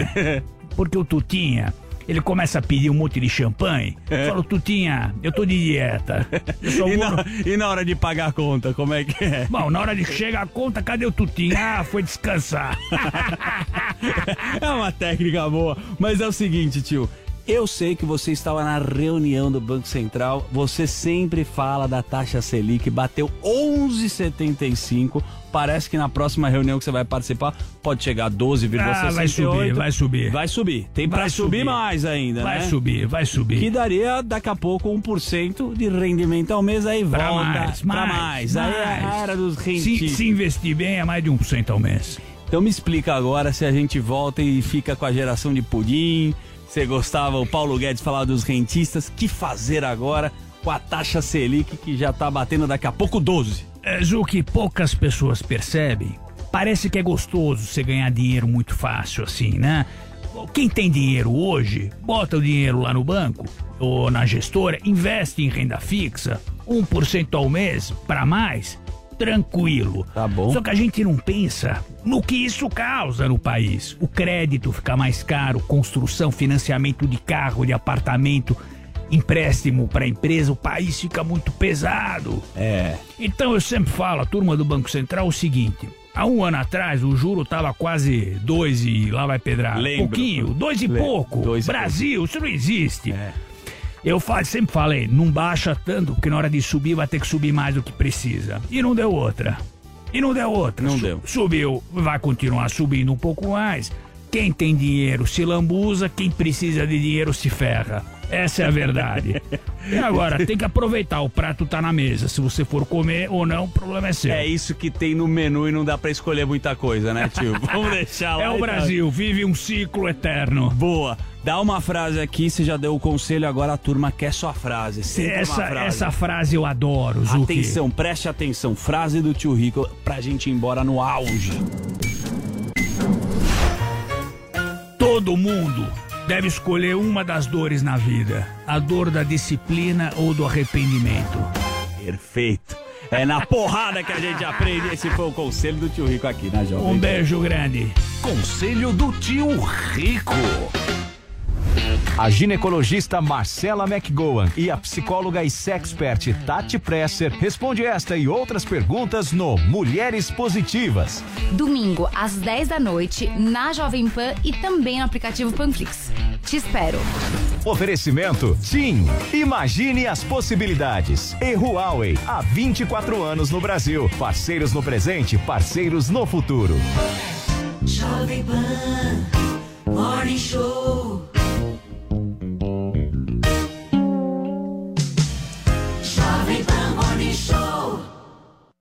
Aqui nas lojas 100 tem preço baixo em toda a linha. Venha logo aproveitar. Smartphone Motorola G20, memória de 64 GB e bateria de longa duração. Nas lojas 100, só 1.398 à vista ou em 12 vezes de 149,90 por mês. Aproveite. Smartphone Motorola G41, câmera tripla e memória de 128 GB. Nas lojas 100, só 1.898 à vista ou em 12 vezes de 203,50 por mês. Preço baixo mesmo. É só aqui nas lojas 100. Você aprova a maneira que a filosofia é ensinada? Está na hora de você conhecer o outro lado da história. Aquela que sempre falaram que era o lado errado e passaram por cima da obra dos seus pensadores. O curso Pensadores da Liberdade é o manual definitivo do conservadorismo e do liberalismo. São 20 anos de estudos disponíveis para você conhecer a fundo o caminho para chegar ao ideal da liberdade. Acesse niucursos.com.br, N-I-U cursos.com.br e descubra a versão que não te ensinaram. Curta em áudio e vídeo o melhor do jornalismo, do entretenimento e dos esportes do seu celular ou tablet. Panflix. Assista onde estiver, na hora que quiser. No Fórum Mitos e Fatos, Jovem Pan discute o debate sobre a modernização do sistema elétrico brasileiro. O setor de distribuição é o fim da cadeia ah, do, do setor de energia elétrica. É onde se arrecada todos os recursos para pagamento do serviço de transmissão, de, ah, de compra de energia, de encargos e tributos. Assista a íntegra do debate no canal Jovem Pan News no YouTube e na Panflix. Patrocínio Abrade. Abertura do mercado de energia tem que ser bom para todos os brasileiros. Você já sabe como assistir a Jovem Pan News direto na sua TV? É muito fácil. Se você tiver TV por assinatura, procure pelo canal 576 na NET, Claro TV, Sky e DirecTV Go. Pelo canal 581 na Vivo TV ou pela Oi Play. Acompanhe também nas parabólicas. Agora, se você quiser assistir no celular ou tablet, é só baixar o Panflix na sua loja de aplicativos e assistir 24 horas no mundo todo. Jovem Pan News. Jovem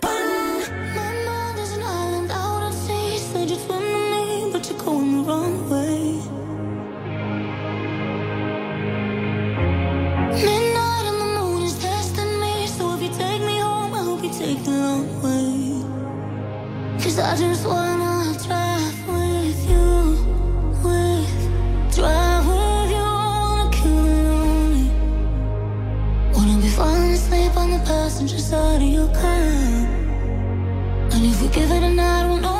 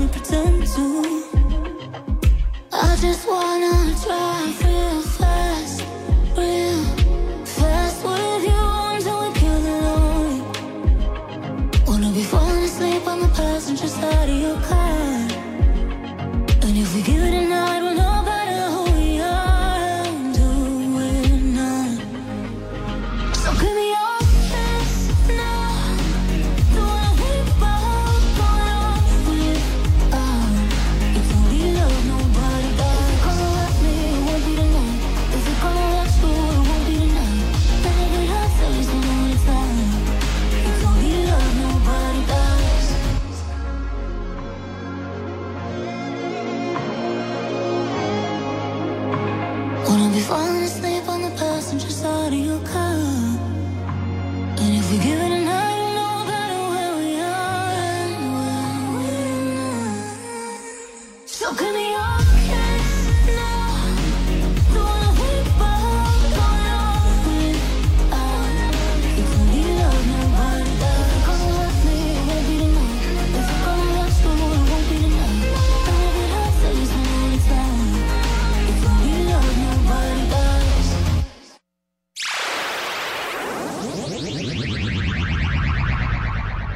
Violentas e agressivas ao próprio São 11 Bolsonaro. horas e 9 minutos, nós estamos ao vivo aqui na Jovem Pan News. Para, para, para. Nós vamos agora diretamente para o bairro de Moema, em São Paulo, conversar novamente com a nossa Camila Yunes, que vai trazer mais informações a respeito, gente, de um assalto que deixou, que deixa, inclusive, quatro reféns aqui na cidade de São Paulo. A cobertura maciça da Jovem Pan News, a gente vê uma movimentação muito forte e a Camila já está posicionada para trazer mais informações. O K, antes eh, de- você perder o contato com a gente, eu havia te perguntado justamente que você pudesse contextualizar um pouco a nossa audiência que está em todo o Brasil a respeito do bairro Moema, de Moema. Como é que é o bairro de Moema? Traz um pouco de características e informações para que as pessoas possam entender melhor do que, que a gente está falando. Pois é, Paulo, a gente teve um probleminha na conexão, mas eu tava, você tinha me perguntado justamente sobre o bairro de Moema. É um bairro tranquilo aqui da capital paulista, na zona sul de São Paulo. Fica próximo, inclusive, ao Parque do Ibirapuera, que é o cartão postal aqui da capital paulista. Um bairro residencial e tranquilo, né, Paulo? A gente sabe que a criminalidade tem aumentado aqui na capital paulista como um todo, mas é, o bairro de Moema ele é um bairro tranquilo, um bairro com muita família, pessoas até um pouco mais idosas, não tem tantos comércios, assim como, por exemplo, a gente vê próximo aí à Avenida Paulista. Ele é um bairro residencial, um bairro calmo. Inclusive, este assalto aconteceu aqui próximo à Avenida República do Líbano, que é uma avenida importante aqui do bairro de Moema. Inclusive, está tudo cercado por aqui. É um bairro nobre de São Paulo e chama atenção, inclusive, né, Paulo, que geralmente esses assaltos com reféns acontecem no período da noite, né? E o acontecer bem de manhã, em plena luz do dia, é algo que assusta bastante. O pessoal aqui está bem, às vezes passa aqui o, o pessoal caminhando, pergunta, questiona o que está acontecendo, porque não é algo tão comum, é um bairro que não tem um índice de criminalidade tão alto, fica aqui na zona sul da capital paulista. E então é algo que assusta bastante. Mas a gente tem então a operação da polícia aqui, fazendo a tropa de choque. A polícia está lá dentro ainda fazendo as negociações. A gente tem ainda um criminoso fazendo reféns dentro dessa residência aqui no bairro de Moema. E claro, nessas negociações elas demoram bastante tempo, são trabalhosas. Inclusive né? A gente está aqui fazendo toda a cobertura, agora que está chegando mais imprensa, corpo de bombeiros aqui também. Algumas vítimas, algumas, alguns reféns, na verdade, perdão, já foram liberados. A gente não sabe se tem vítima ao certo, mas a gente está aqui acompanhando toda essa operação, Paulo. Camila, tô vendo aqui na imagem o delegado Nico, o delegado geral da Polícia Civil aqui do estado de São Paulo. Qualquer notícia, qualquer novidade, você não hesite em nos chamar, tá bom? A gente vai acompanhando esse assalto que inclusive deixou reféns aqui na cidade de São Paulo, certo? Obrigado, Cá. Gente, olha só, hora de mais um giro de notícias aqui no Morning Show. O presidente Jair Bolsonaro sancionou uma medida provisória que inclui o ProUni a alunos de escolas particulares. Medida que valerá a partir de 16 de julho. Foi publicada nesta quinta-feira no Diário Oficial da União. Os critérios econômicos permanecerão os mesmos e valerão inclusive para quem veio de escolas da rede privada. A seleção ainda terá como princípio as notas do Enem. 11 horas e 12 minutos para você que nos acompanha e por um acaso tem problema, não sei se problemas, mas tem gente que sempre fica incomodada, certo, meu caro Andrade? Com aquele fio de cabelo branco. Às vezes tem até um tufinho. É o famoso boner. Já ouviu falar do boner? E olha, os homens com fio branco começam a aparecer primeiro na barba, né, É Paulo? Já verdade. percebeu? É os homens que têm cabelo e têm barba, gente, você percebe o primeiro fio branco na barba. E a gente foi é, justamente pesquisar o porquê que o cabelo fica branco. E a Tatiana, nossa química, junto com os especialistas, né? Eles descobriram que a mesma melanina que produz o tom da nossa pele, a cor da nossa pele, é o que dá cor ao nosso cabelo. E o nosso corpo, quando a gente passa por um momento de estresse, quando a gente passa por um momento de nervoso, o que que acontece? Ele diminui essa produção de melanina. Diminuindo a produção de melanina, automaticamente Perde a cor. começa a perder a cor do cabelo e é por isso que os fios brancos vão aparecendo. Isso, na verdade, é algo natural do nosso corpo, do ser humano mesmo, porque conforme os anos vão passando, o nosso corpo ele vai diminuindo a produção de melanina. E aí que nós desenvolvemos o que? O Regener. O que, que o Regener faz? Você espirra ele, aplica em forma de spray, aonde tem o cabelo branco, o fio branco, ele vai estimular o bulbo capilar, a raiz do cabelo, a produzir a melanina, que é as células de melanócitos. Produzindo as células de melanócitos, a melanina, automaticamente o cabelo, gente, atenção, volta da cor natural, Paulo. Isso é muito. Você não tá falando de tinta, Não, não, é né? tintura, exatamente. Ele vai, você aplica na região onde está o fio branco, ele estimula que o cabelo produza, que o, que o bulbo capilar produza a melanina. Ou seja, o cabelo volta da cor natural. Não é tintura, mais uma vez falando para você de casa. Ele estimula realmente essa célula a produzir a melanina. Só que assim, você que está nos acompanhando agora já sabe o telefone, então tá aparecendo o primeiro fio branco. Quanto antes fizer o uso, mais Melhor. rápido é o resultado. Então vai ligar no 0800 020 1726. Vou repetir: 0800 020 1726. E um detalhe, Paulo: as pessoas, muita gente comprou o Hervik, certo? Para crescer o cabelo. Se você tende a ter cabelo branco e usou, e usa o Hervik, o cabelo tende a crescer mais rápido, Sem certo? dúvida. Então, mais cabelos brancos podem vir a aparecer. Então você pode fazer o uso do Regener junto com o Hervik. Então, uma forma de prevenção também, uma forma para combater os fios brancos no 0800 020 1726. Mais uma vez, Paulo, não é tintura, é tecnologia. Como eu falei, se o cabelo é ruivo, volta a ser ruivo. Se o cabelo é castanho escuro, volta a ser castanho escuro. O fio branco ele volta da cor natural, independente, não Isso muda é a textura também. Muita gente tem. Ah, eu sou Sim. ruivo, eu sou loiro. Não, muda. não e às vezes nada- a pessoa tem o cabelo liso, continua sendo liso, não altera a textura do cabelo também. Então, gente, é muito interessante esse produto. Tá fazendo maior sucesso. Os antes e depois já estão aparecendo, porque a gente começou esse produto um tempo atrás. E como o tratamento do Regener, ele demanda um pouco mais de tempo, começaram a aparecer os antes e depois. Então, você que está nos acompanhando agora, que já tem aquela foto bacana do antes e depois, manda pra gente, pra gente colocar aqui na programação. Então, apareceu o fio branco, liga 0800 020 1726, O Paulo. ponto é o seguinte, para as pessoas entenderem. A Ervic Sim. é uma empresa de dermocosméticos. Dermocosméticos, certo? exato, Esse é o termo correto. Aí Sim. o que, que eles fizeram? Criaram uma tecnologia específica que fazia o, o cabelo crescer de uma Sim. maneira muito mais rápida do que o natural. Exato. Aí teve um outro problema, que o pessoal lá bateu na porta da Ervic e falou, meu, a gente precisa de alguma solução. Qual que é? Eu não quero ficar com o meu fio de cabelo branco, eu quero dar uma escurecida nele. Mas eu não quero pintar, não quero Sim. passar uma tintura. O que, que eles fizeram? Eles criaram justamente o Hervik Regener, específico para tratamento de fios de cabelos brancos. Gente, 0800 020 1726 é para ligar agora que tem uma promoção especial, certo? Tem a promoção Andrade? especial, já que você deu de brinde a caneca do Morning Show aquela hora, vamos estender até o final do programa hoje. Eu vou dar 40% de desconto para você que ligar 0800 020 1726, 40% de desconto para facilitar. A gente parcela em 10 vezes sem juros no cartão com entrega e ligação gratuita e ó, ligando até as 11h30, vai levar a Ó aqui, caneca turma. exclusiva do Canequinha Morning Show para você. do Morning Show de Exatamente. brinde. 40% dá para para parcelar em 10 vezes, se ligar 0800 020 1726 e ainda leva A caneca de brinde. Certíssimo. É isso mesmo. 0800 020 1726 é para ligar. Corre, aproveita Até às 11h30, 40%. hein? Valeu, Andrade. Valeu, Paulo. Obrigado.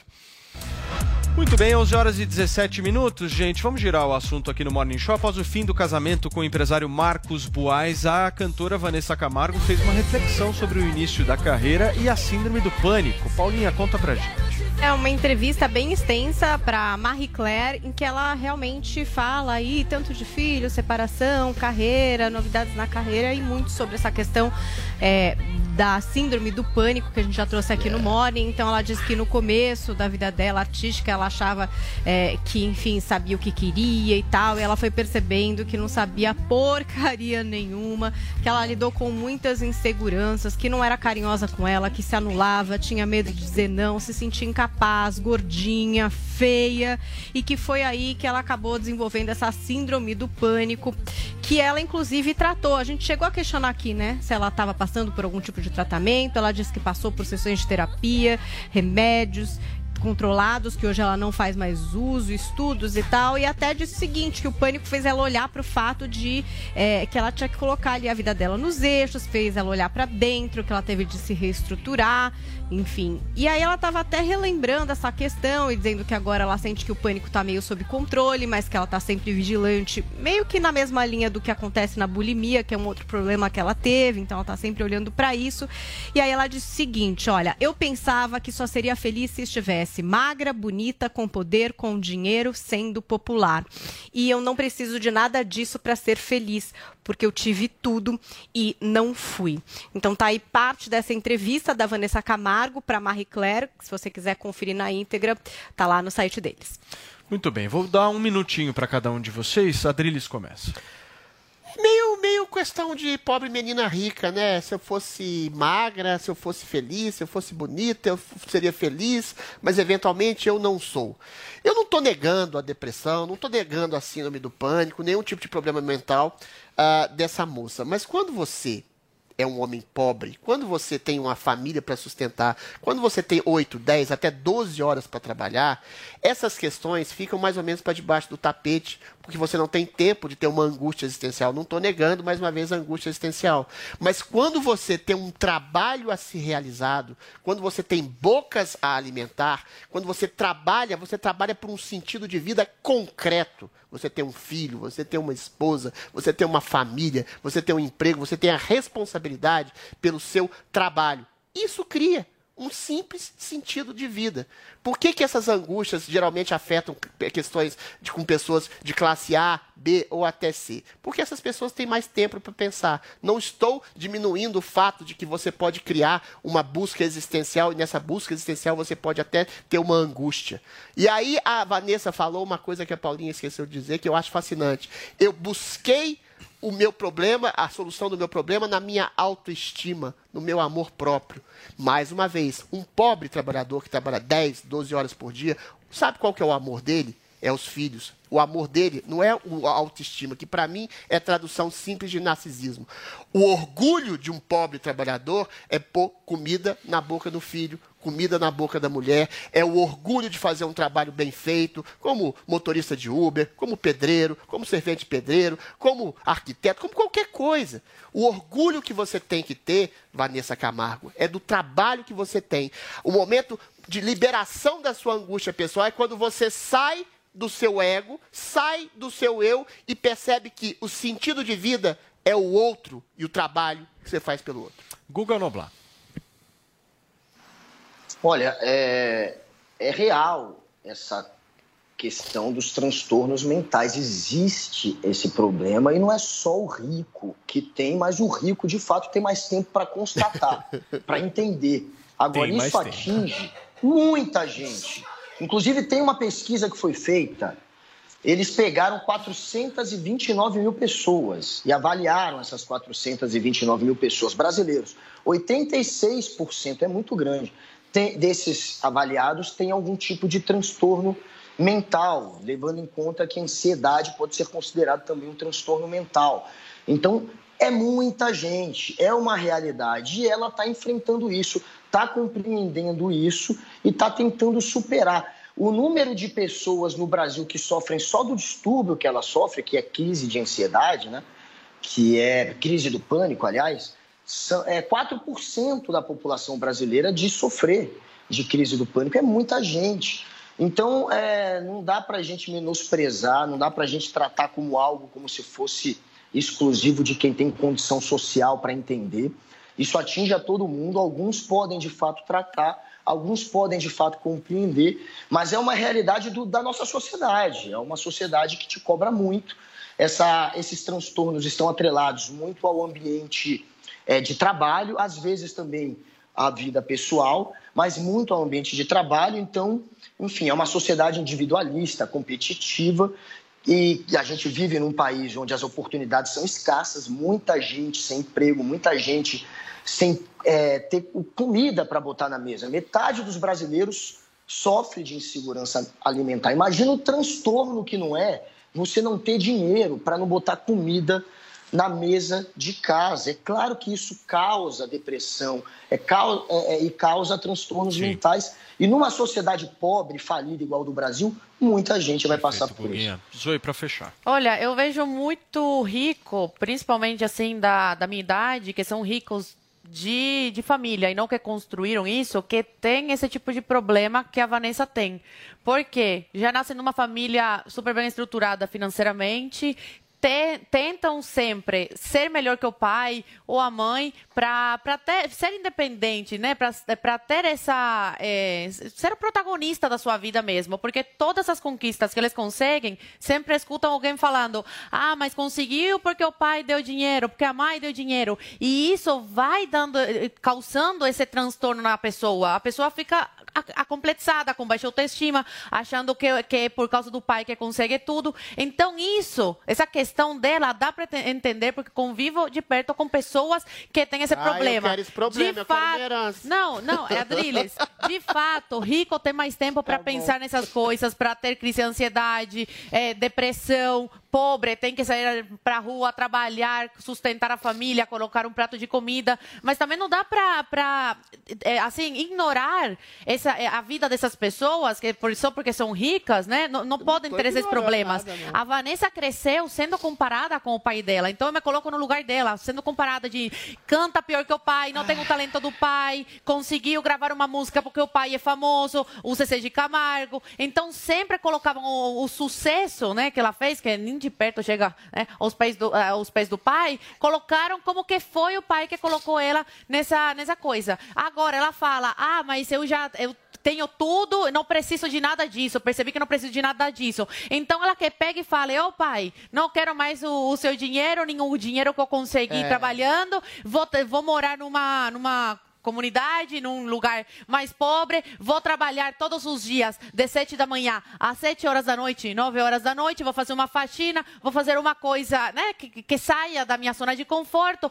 para ela experimentar o mundo real. Quem sabe assim ela se acha. Porque achei uma, assim, uma hipocrisia gigantesca ela falar que tem tudo e não precisa de nada disso. Então que largue tudo, que jogue Boa. tudo pro alto Boa, e, e viva a realidade da maioria dos brasileiros. Um tweet, Adrilis, que a gente tem Olha, a Zoe falou que. falar. Ah, a Vanessa falou que fica muito. que não precisava de nada disso para ser feliz, sendo, sendo rica, sendo bonita, sendo poderosa. Meu amor, experimenta ser pobre, feia, desdentada e sem poder. Eu acho que vai piorar bastante. E não Eu quero o seu problema, Vanessa. Você tá, tá- Eu tá- também. Se você está insatisfeito com a comparação da herança em relação ao seu pai, manda sua herança para mim. Eu quero o seu problema. Eu queria ser herdeiro e eu queria. Eu queria ser Eu não também. queria ser pobre, feio e sem poder. Eu quero os problemas existenciais da Vanessa, pelo amor de Deus. Paulinha, traz Meu pra gente Deus a expectativa céu, pra que estreia loucura. da primeira parte da quarta temporada de Stranger Things. Vamos lá, coisas estranhas que acontecem nesse programa. Coisas Uma acontecem aqui doação também. de herança para Adriles Jorge. Agora vamos lá, porque desde 2016 a gente acompanha essa saga, uma das mais bem-sucedidas da Netflix. Estou falando de Stranger Things, que já está disponível desde as quatro da manhã aí. Os sete primeiros episódios desta quarta temporada, não é a última, tá? A gente ainda tem uma quinta temporada sem data de estreia. Então tem esses sete episódios longos, todos com mais de uma hora, são como os pequenos filmes, é, continuando a história que a gente acompanhou ali na terceira temporada. Os dois últimos episódios, eles vão ser lançados em julho, primeiro de julho. Então, dá pra fazer essa maratona extensa agora, com calma, porque ainda faltam dois pra encerrar a quarta temporada em julho. E aí a gente parte ali é, de uma história em que parte do elenco foi morar na Califórnia, parte continuou em Hawkins. A gente tem ali o desaparecimento do Jim Hopper. Hum, Todo mundo já sabe que ele não morreu, não é verdade? Tá na Rússia. Na Rússia, gente! Veja que loucura! E aí a gente vai acompanhar o que acontece nessa trama, porque tem muitas perguntas a serem respondidas, tem muito personagem novo entrando, ainda aquelas questões sobre o passado da Eleven, né, da 11, que inclusive tá sem poderes nessa temporada, nesse começo de temporada. Ela não tá conseguindo ali ativar os poderes dela. E, olha, a produção é maravilhosa, com pegada de terror, muita ação. Parece que também essa crescência da violência, do sangue, do terror, foi crescendo junto com as crianças que agora já são pequenos adultos, né? Jovens, bem aí nos anos 80, a gente tá em 1986, aí nessa temporada de Stranger Things. Se você quiser se aprofundar nesse e outros assuntos, porque tem Obi-Wan Kenobi abrindo também no Disney Plus. Top Gun Maverick para conversar mais sobre final de This Is Us no Star Plus. A gente fez aí um mergulho nesse mundo do entretenimento no nosso podcast Drops JP. Vai lá no Spotify, no Deezer, na plataforma que você usa para ouvir os seus podcasts preferidos e coloca Drops JP. É o nosso podcast aqui de entretenimento da Jovem Pan. Essa semana eu e Caio Sandin conversando sobre todos esses assuntos. Camila Pavão sempre com a gente, mas por enquanto de férias.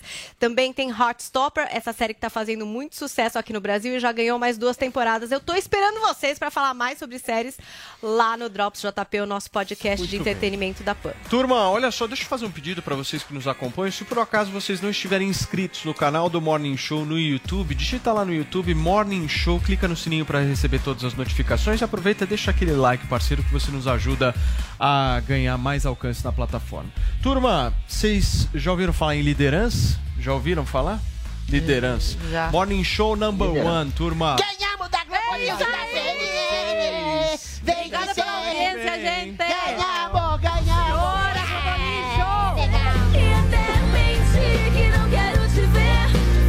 A opinião dos nossos comentaristas não reflete necessariamente a opinião do Grupo Jovem Pan de Comunicação. Realização Jovem Pan News. Você ouviu Jovem Pan Morning Show. Oferecimento Loja e 100. Preço, prazo, crédito, entrega, montagem. Loja e 100 é solução completa. Olá, sejam muito bem-vindos ao Drops, a sua dose diária de entretenimento aqui no Panflix. Neste fim de semana acontece em São Paulo a famosa virada cultural. Depois de dois anos apenas no virtual, o evento retorna ao formato presencial, dividido em oito regiões espalhadas pela capital paulista. Ao todo, serão mais de 300 apresentações, incluindo shows de grandes nomes da música brasileira, como Ludmilla, Luísa Sonza, Fresno, Pitch, Diogo Nogueira e até Barões da Pisadinha. A abertura do evento acontece às 5 horas da tarde neste sábado, com uma apresentação do maestro João Carlos Martins ao lado da bateria da Vai Vai. A programação completa do evento, com horários e locais de cada apresentação, você encontra no Você ouviu Jovem Pan Morning Show. Oferecimento Loja e 100. Preço, prazo, crédito, entrega, montagem. Tonight, I'm gonna have myself. Lucky Land Casino asking people what's the weirdest place you've gotten lucky? Lucky? In line at the deli, I guess? Aha, in my dentist's office. More than once, actually. Do I have to say? Yes, you do. In the car before my kids' PTA meeting. Really? Yes. Excuse me, what's the weirdest place you've gotten lucky? I never win and tell. Well, there you have it. You can get lucky anywhere playing at LuckyLandSlots.com. Play for free right now. Are you feeling lucky? No purchase necessary. Void where prohibited by law. 18 plus. Terms and conditions apply. See website for details.